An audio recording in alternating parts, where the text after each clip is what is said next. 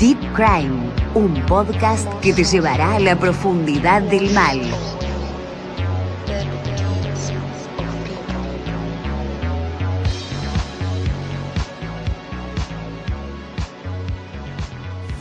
¿Cómo están? Soy Vanessa García Carbone y este es un nuevo episodio de Deep Crime, un podcast de temas de criminología y criminalística para escuchar, disfrutar, opinar e incluso odiar. Bienvenidos a Deep Crime. Esta noche vamos a hablar de violencia de género y violencia sexual contra las infancias en la voz de la protagonista de estas historias, para que todos conozcamos de temas relevantes que nos afectan día a día de una manera más profunda.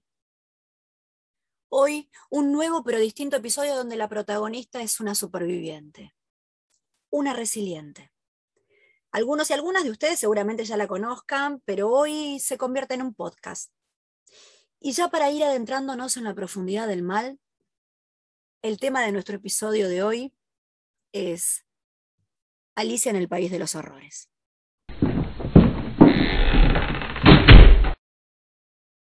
Cuando era niña pensaba que Alicia en el País de las Maravillas era un cuento maravilloso.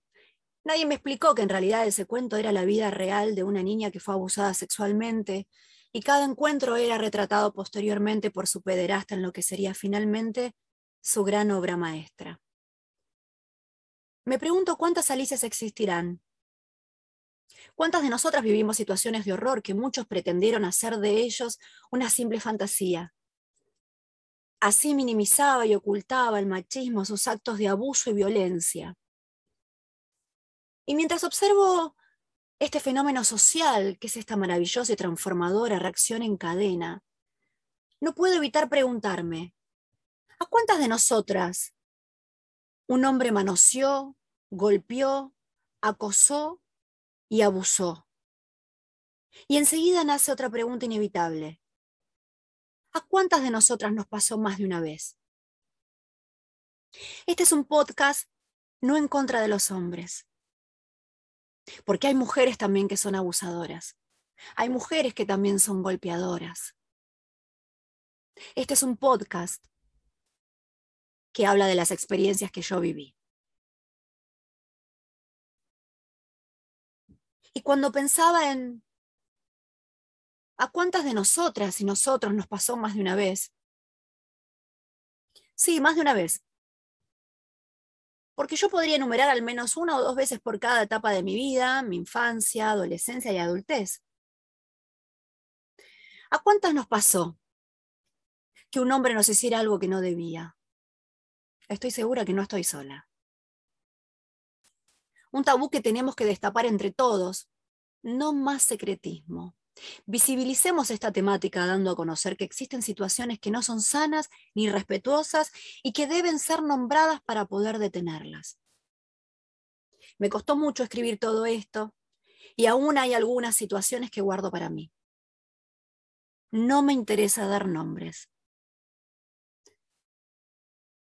Sabemos que pasado el tiempo, en algunas ocasiones, en algunos casos, las acciones prescriben. Y honestamente creer o no creer en un relato jamás va a cambiar lo sucedido. Así que honestamente y cruelmente debo decir que poco importa lo que puedan llegar a pensar. Porque nada de lo que puedan pensar va a cambiar lo sucedido. En este orden de ideas, es importante entender que quienes pasan por algún tipo de circunstancias como estas no son los culpables, son las víctimas. Y una víctima guarda este tipo de trances almacenadas en su cabeza hasta que un día siente la necesidad de contar aquello que monopoliza su pensamiento. Puede ser en cualquier momento. No hay un tiempo, no hay una fecha cierta, cualquier cosa en cualquier momento de su vida puede ser un detonante para ello. Es que las víctimas en definitiva hablan cuando pueden, no cuando quieren. No es una obligación ser valientes todo el tiempo, ¿saben? Y es un mito que a las personas valientes o con grandes personalidades y caracteres no les sucede. Es por esto que es necesario aprender a no revictimizar a las víctimas, sino todo lo contrario. ayudarlas a romper el silencio. De esta forma vamos a lograr una reacción muy positiva que puede ayudar este, incluso salvar vidas. Decirle a una víctima que no tiene derecho a contar lo sucedido o juzgarlo por hacerlo fuera de un plazo determinado como si los traumas tuvieran fecha de caducidad es una idea errónea y peligrosa. Porque en definitiva los traumas no tienen fecha de vencimiento. Alice en el País de los Horrores te va a movilizar, te va a dar miedo y hasta te vas a encontrar con vos misma el papá de mi amiguita. En mi infancia me crié en el sur del país.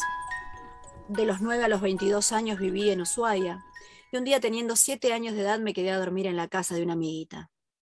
Vivían en lo que se llama ya casas de Intebu. Eran dos hermanas y tenían hermanos varones también. La mamá de mi amiguita me había ido a buscar a la casa de mi mamá y le pidió si me podía llevar a dormir a su casa, ya que nos conocíamos. Y así fue como mi mamá confió. Aún me pregunto si la madre de mis amiguitas fue partícipe de todo esto. Ya en la casa de mi amiguita, una noche mirábamos la televisión todos juntos en la planta baja de la casa. El papá en un momento dijo, ya es tarde, todos a dormir. Vanessa, que es la invitada, puede quedarse mirando la tele si quiere. Y así fue. Se fueron todos a dormir, pero el papá se quedó. En un momento me levanté a buscar jugo a la cocina y el padre de mis amiguitas me siguió. Estaba detrás mío. Cerró la puerta de la cocina, me tomó de los brazos, me subió a UPA, me abrazó fuerte y como si yo fuera un adulto empezó a besarme en la boca. No fue un pico, no fue un beso seco no fue un beso. Gracias a Dios bajó uno de sus hijos varones que desde la escalera gritó, papá. Y automáticamente su papá me bajó al suelo, me soltó y salió por la puerta. Hoy les voy a hablar a ellos. Si vivís aún en Ushuaia y te acordás de mí, primero quiero agradecerte que me hayas salvado. Gracias por aparecer a la escalera esa noche, porque gracias a eso tu papá no pudo ir más allá de lo que hubiera querido. Gracias por siempre. Hoy que soy una mujer, puedo decirte, tu papá es un abusador de niños. Es algo que vos y toda tu familia deberían saber. Aunque estoy segura que internamente ya lo saben. No creo que hayas aparecido de casualidad esa noche. Hoy sé que sabías qué clase de hombre eso era tu papá. Recuerdo también que cuando iba a la casa de ustedes, tus hermanas más chicas tenían una idea recurrente con cuestiones de sexo. Cosas que se dan no son habituales ni normales. Tenían un despertar sexual temprano, sumamente llamativo. Querían mostrarme y enseñarme cosas sobre el sexo permanentemente. Un indicador que algo estaba sucediendo en esa casa. Claro signo de abuso sexual contra las infancias. ¿Y ustedes, los varones preadolescentes de esa casa, recuerdan el hall de invierno? Yo sí. ¿Recuerdan a qué querían que yo jugara con ustedes con mis siete años? Siete años. Y ustedes doce o trece. Hoy que le hablo a ustedes, si tu papá abusó de vos y de tus hermanas, por los indicios de abuso y violencia infantil que recuerdo de esa casa en ustedes, les pido, quizás hoy sean padres, por favor, no dejen a sus hijos o hijas solos con él nunca. Hoy que soy madre, sé que mi hija jamás va a ir a dormir en otro lugar que no sea su casa. Sé que voy a estar mucho más atenta a cada persona que se acerque, como lo estoy desde el segundo en que nació. Porque esta clase de personas, esta clase de delincuentes sexuales, se esconde bajo cualquier rostro, desconocido, conocido o familiar. Mi novio de la adolescencia. Vivía en Ushuaia, estaba de novia hacía tres años y ya vivíamos juntos. Una noche al salir con mis amigas de esa época, para festejar el Día del Amigo, Encontré a mi novio de aquel momento en un boliche con otra mujer engañándome. Estaban abrazados en un rincón, besándose como si ese, en ese momento se fuera a acabar el mundo. Me quedé mirándolos hasta que grité, ¿qué estás haciendo? En ese momento comenzó una feroz discusión entre nosotros. Luego él decidió llevarlo al terreno de la violencia física. Me agarró del pelo y me metió al baño de hombres del lugar. Una vez adentro, me golpeó en la cara varias veces con puño cerrado. Los guardias de seguridad advirtieron la situación y lograron sacarme. Me llevaron afuera del lugar. A él también. No llamaron a la policía, no llamaron a una ambulancia, ni tampoco me asistieron. Ya fuera del boliche, y como pude, luego de los golpes en el baño, ahí, justo antes de subirme al auto de mis amigas e irme, decidí decirle a mi exnovio al recordar alguna de sus tantas frases que solía repetirme, frases como, si fueras más sumisa. Tantas veces lo había escuchado que al recordar eso grité con todas mis fuerzas. No vuelvas nunca más. No vuelvas a casa. No te molestes en ir a casa a dormir. Hoy ni nunca. No vuelvas más. Desesperada un poco por todo lo que ya había sucedido, sin saber que eso me costaría más caro aún. Nuevamente había decidido agarrarme del pelo ante la mirada de los cómplices silenciosos del lugar y terminar rematándome con una trompada en la cara que me llevaría a golpear mi cabeza contra el suelo. Así terminé desmayada. Esa había sido la segunda y última vez que me pegaría. Lo próximo fue despertar en un hospital llena de sangre, con el tabique desviado, dos dientes partidos y un ataque de nervios. Gracias a quienes fueron mis amigas de la infancia por llevarme a la guardia de un hospital en ese momento. Puedo nombrarlas. Carolina Silva y Romina Tillería. Y muchas gracias también a mi ex compañera del Banco Tierra del Fuego, que permanecí en su casa unos días escondiéndome de él. Hoy no recuerdo su nombre, pero sé que fue otro ángel en mi camino. Al salir del hospital, sedada, rota y como pude, ya en compañía de mis padres y amigas como testigos de todo lo sucedido de aquel día negro del Día del Amigo, Fui a realizar la denuncia a la policía. Agotada de declarar, luego fui a mi casa. Pero para mi sorpresa al llegar a mi casa no estaba sola. Estaba él. Estaba él durmiendo en casa en nuestra cama como si nada hubiera ocurrido, como si nada lo hubiera afectado. Dormía tan tranquilo, tan en paz, la paz que él me había robado ese día a mí. Así que no lo dudé. Llamé al número que la policía me había dado por seguridad. Fueron a buscarlo y se lo llevaron. Abrí la puerta de mi casa y no sé cómo, pero un largo camino de personas estaban asegurándose que él se fuera. En primera fila mi hermano, mi madre y mi padre, amigos, vecinos, los bomberos, una hilera de gente que me quería y estaba ahí simplemente para mí. Solo tuve que sentarme a ver la película de mi vida. Y el final no me gustaba. No era la vida que yo había soñado para mí. Él no era para mí. Yo merecía algo mejor. Armé mis valijas y me volví al lugar donde había nacido. Buenos Aires. Y ya acá retomaría cada uno de mis sueños el exdiputado nacional con apodo particular. Buenos Aires. Pasé la adolescencia. Estudiaba abogacía y trabajaba. Logré tener por recomendación de mi padre el trabajo de mis sueños.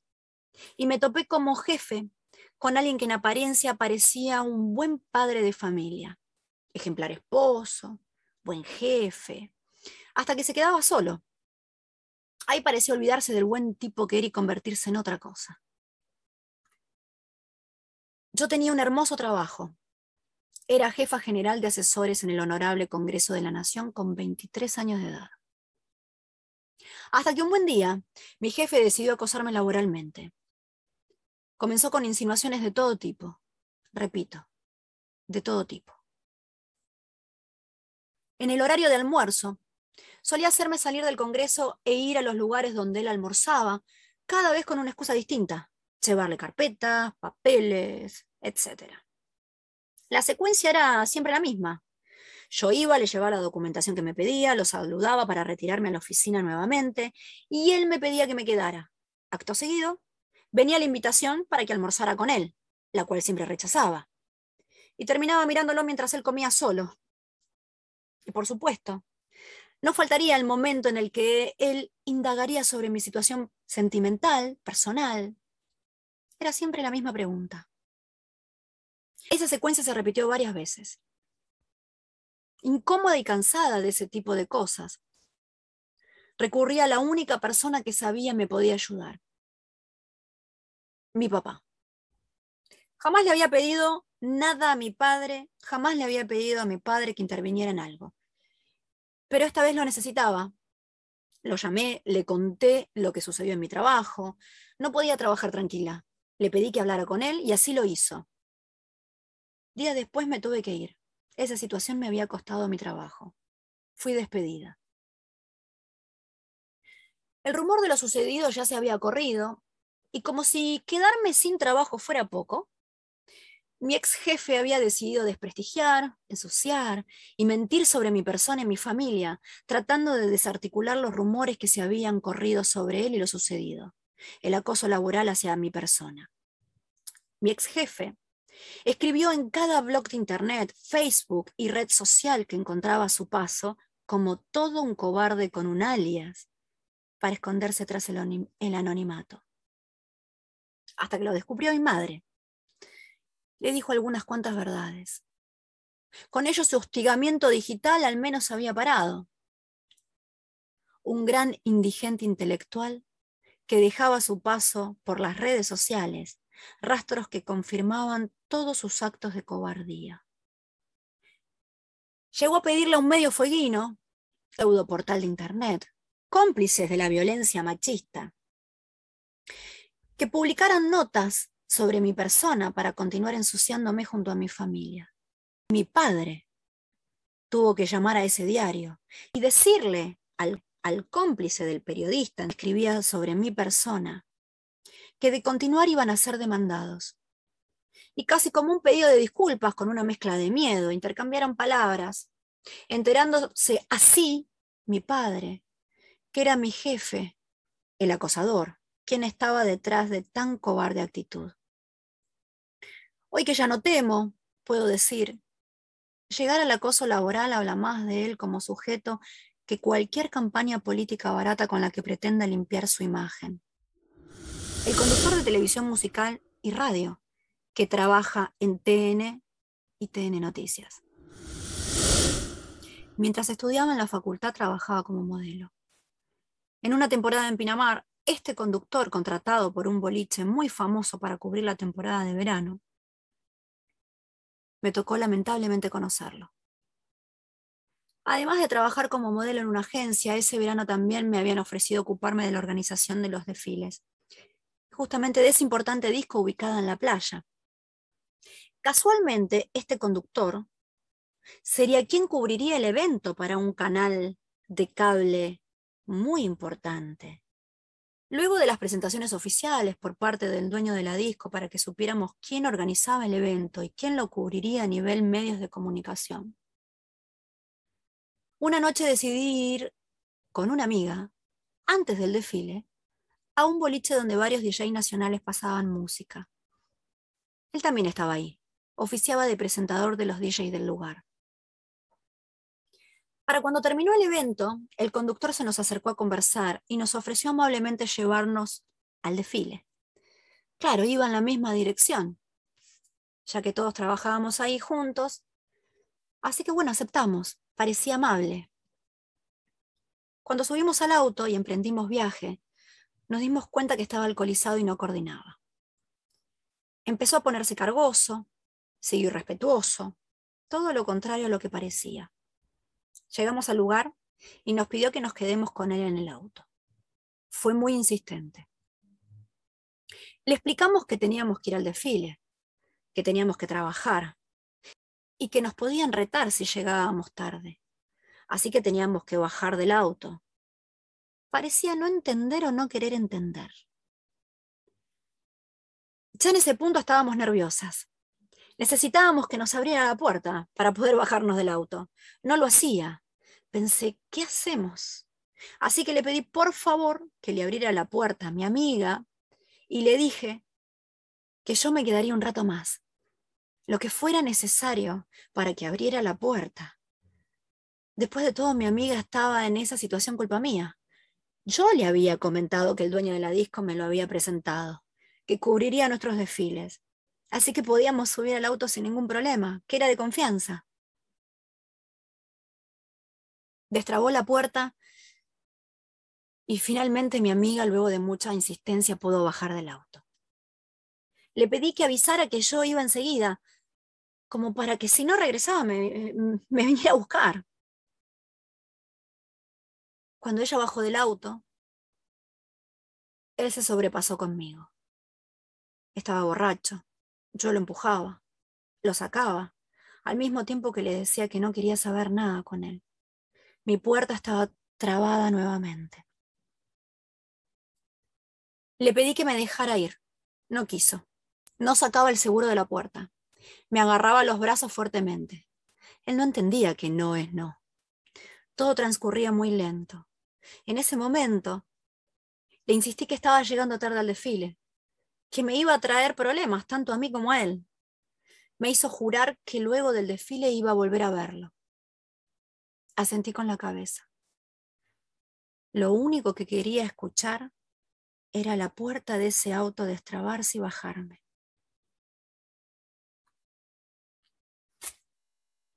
Una vez abajo, decidí llamar por teléfono al dueño del lugar para contarle lo que había sucedido.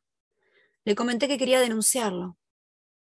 Me respondió que por favor no lo hiciera, que le había pagado mucha plata para que le hicieran publicidad a su boliche y que no quería tener problemas con él ni con el canal para que él trabajaba, TN y TN Noticias.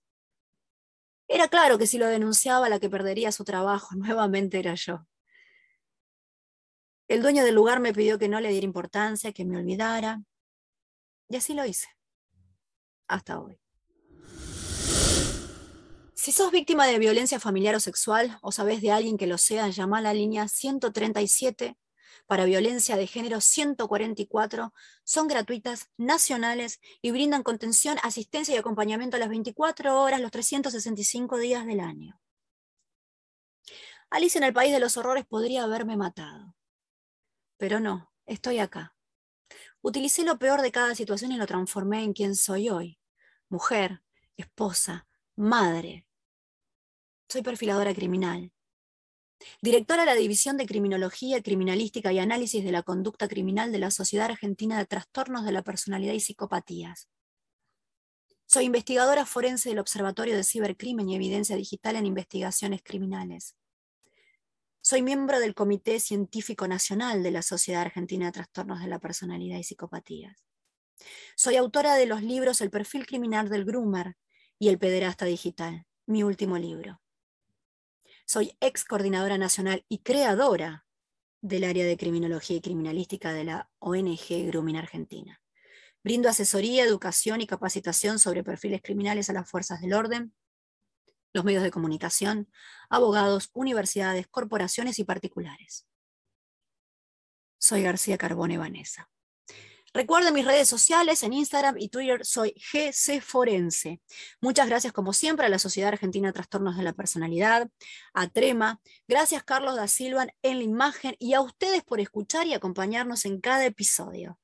Ya saben, pueden suscribirse gratuitamente a mentalweb.net para escucharnos. Esto fue Deep Crime. Buenas noches y profundos sueños.